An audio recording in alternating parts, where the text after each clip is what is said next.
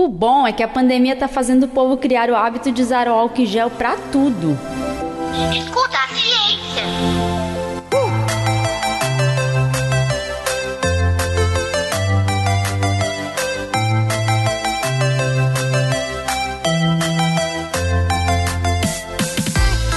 Olá, eu sou a professora Letícia Sarturi. Sou mestre em imunologia e doutora em biociências e fisiopatologia.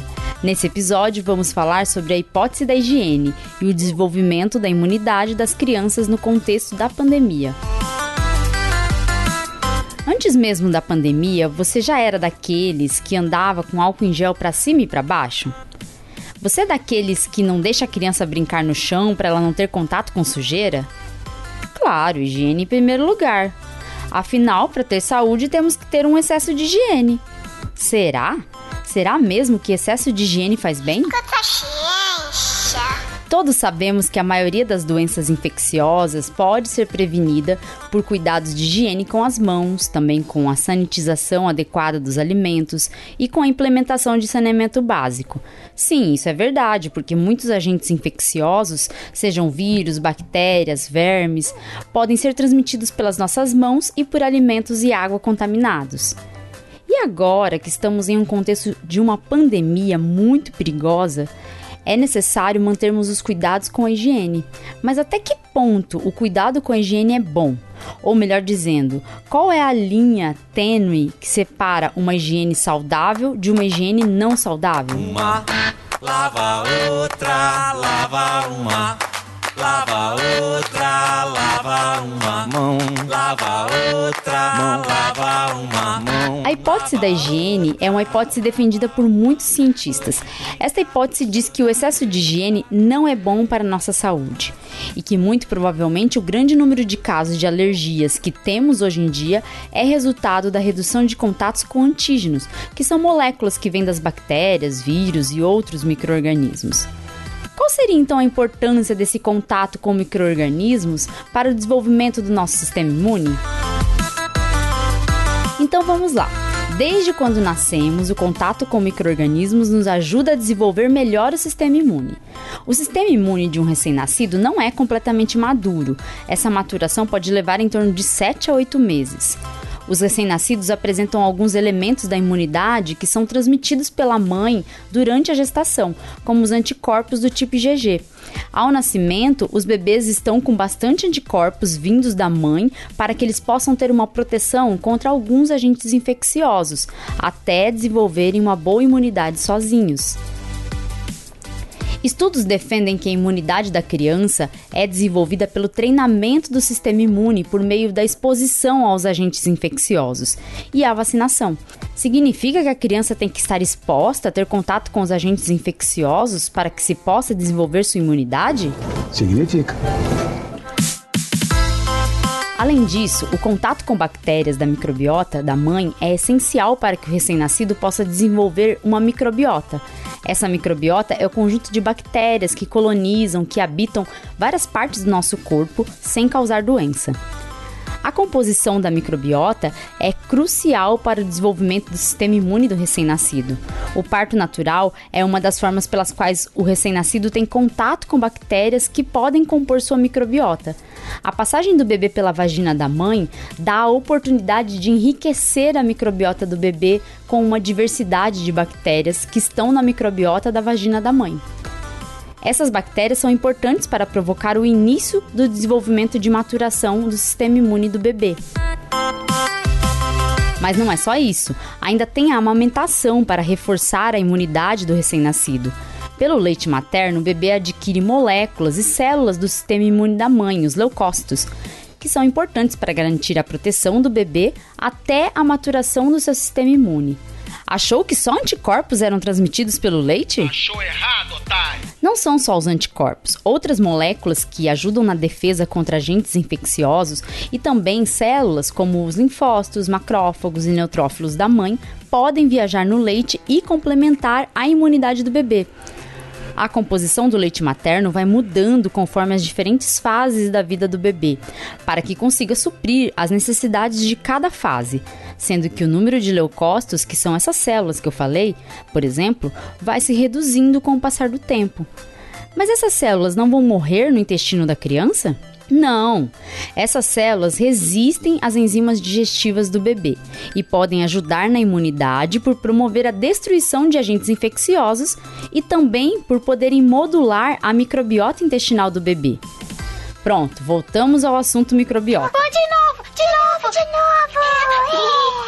O fato da mãe amamentar o bebê permite um outro contato do recém-nascido com a microbiota materna, a microbiota da mãe. Sim, apesar de não conseguirmos ver, nossa pele é habitada por bactérias. Esse contato com a microbiota da pele é mais uma oportunidade do bebê aprimorar sua imunidade que está sendo maturada. A microbiota que vai sendo formada desde o nascimento vai sendo modulada pelo sistema imune e também o próprio sistema imune é modulado pela microbiota. Vejam que relação mais fofa um se adaptando ao outro sem anular o papel de cada um. Microbiota e sistema imune, melhor casal. Eu chipo, eu chipo, eu e você, eu chipo, eu chipo, eu e você, eu chipo, eu chipo. Ok, mas quando vamos falar do excesso de higiene? Bom, para falarmos da hipótese da higiene, é importante entender certinho o que essa hipótese defende. Pontos estudados é a redução no número de partos naturais. O Brasil é um dos países que tem um elevado número de cesáreas e a conscientização da preferência pelo parto natural ainda é uma luta. Como disse anteriormente, o parto vaginal é o primeiro contato com a microbiota da mãe. Se não houver indicação médica para cesárea, tem que fazer o parto natural. É importante para o desenvolvimento do sistema imune do bebê. Outro ponto discutido pela hipótese da higiene é a redução na amamentação natural. Com o advento de fórmulas que substituem o leite materno, ficou mais fácil deixar de amamentar antes mesmo dos seis meses de idade. A correria do dia a dia pode impedir muitas mães de poderem proporcionar essa etapa de fortalecimento da imunidade do bebê. Infelizmente, a exigência do mundo corporativo não ajuda muito nesse quesito, e a maior parte das mamães tem que parar de amamentar bem cedo. E aí entramos no ponto mais polêmico da hipótese da higiene: a exposição. As crianças devem ser expostas aos micro-organismos do ambiente para que assim possam educar seu sistema imune e deixar esse sistema bem disciplinado. Basicamente, o encontro com antígenos de diversos micro-organismos, ainda na primeira infância, que vai até os dois anos de idade, pode gerar um sistema imune mais reativo aos agentes infecciosos, aqueles que provocam doença, e menos reativo a moléculas que não provocam riscos, como as moléculas dos alimentos. Ou seja, a criança fica mais protegida contra as doenças e tem menos chance de desenvolver algum tipo de alergia, como as alergias alimentares. Legal! Bem louco! Essa hipótese da higiene surgiu da observação de aumento no número de casos de doenças alérgicas a partir do aumento da urbanização, do advento das comidas industrializadas, cheias de conservantes, esse excesso de higiene que ajudou a humanidade na prevenção de doenças infecciosas. O excesso de higiene nos ajudou em um lado e piorou o outro. Alguns cientistas já fizeram comparações entre crianças que vivem na cidade e no campo. Essas crianças que viviam em área rural tinham bem mais contato com animais, tomavam leite não pasteurizado e apresentaram menor desenvolvimento de doenças alérgicas. Além disso, algumas evidências mostram que casas com maior número de filhos apresentam menor número de casos de alergias. Isso porque as crianças mais velhas vão transmitindo infecções para as mais novas. Olha, parece muito maluco isso, mas temos que entender que há um sentido. O maior contato das crianças com micro-organismos do ambiente, com agentes infecciosos, pode ajudar no treinamento do sistema imune na primeira infância. Ou seja, a tal vitamina S de sujeira faz bem para a criança. Nini tá brincando de terra, amor. Tá, Nini? Totô, vem cá, amor. Ah, Nini mais fofo da Dudu, gente. Ô tia, ele tá comendo terra. A criança deve sair de casa, ter contato com o mundo. Mas aí entramos em um contexto de pandemia de Covid-19. E isso sim é um desafio para a imunidade das crianças.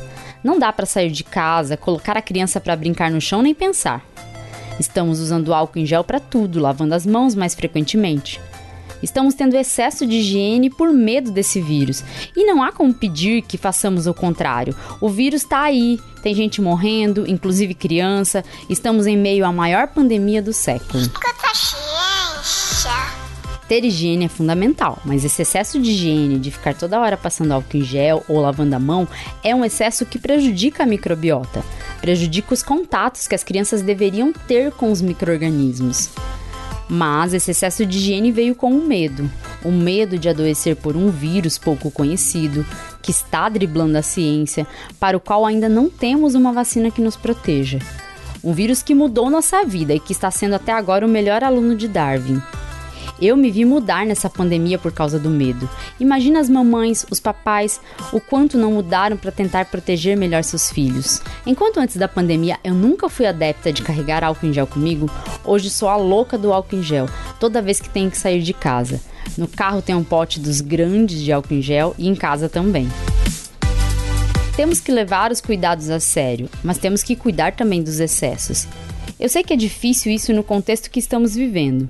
Não sabemos ainda nem quando sairemos da pandemia. Se refletirmos sobre os efeitos da pandemia no que diz a hipótese da higiene, talvez a pandemia esteja sim formando uma geração de pais com excesso de higiene, e talvez isso poderá impactar nos números de crianças alérgicas nos próximos anos. Eu tenho uma preocupação do impacto que o isolamento social, junto com o excesso de higiene, pode provocar na nossa imunidade. No desenvolvimento da imunidade das crianças, com certeza deve impactar. Mas nesse momento, temos que eleger a prioridade da fila dos problemas de saúde. E agora o que podemos fazer é continuar com os cuidados de saúde para nos prevenirmos da Covid-19. Por isso, não nos preocupemos com o futuro, porque o futuro terá suas próprias preocupações. A cada dia basta o seu mal. Olha que lindo, é bíblico. Vamos cuidar de quem amamos, das crianças, dos jovens, dos idosos, de todo mundo. Nós vamos passar por essa pandemia cuidando um do outro. Continue com os cuidados de higiene, cuidado com os excessos. Que nada, por enquanto se cuide, como puder. Mas não se esquece, escuta a ciência. Tchau, tchau e até o próximo episódio. Este podcast foi editado por Encaixe Produções.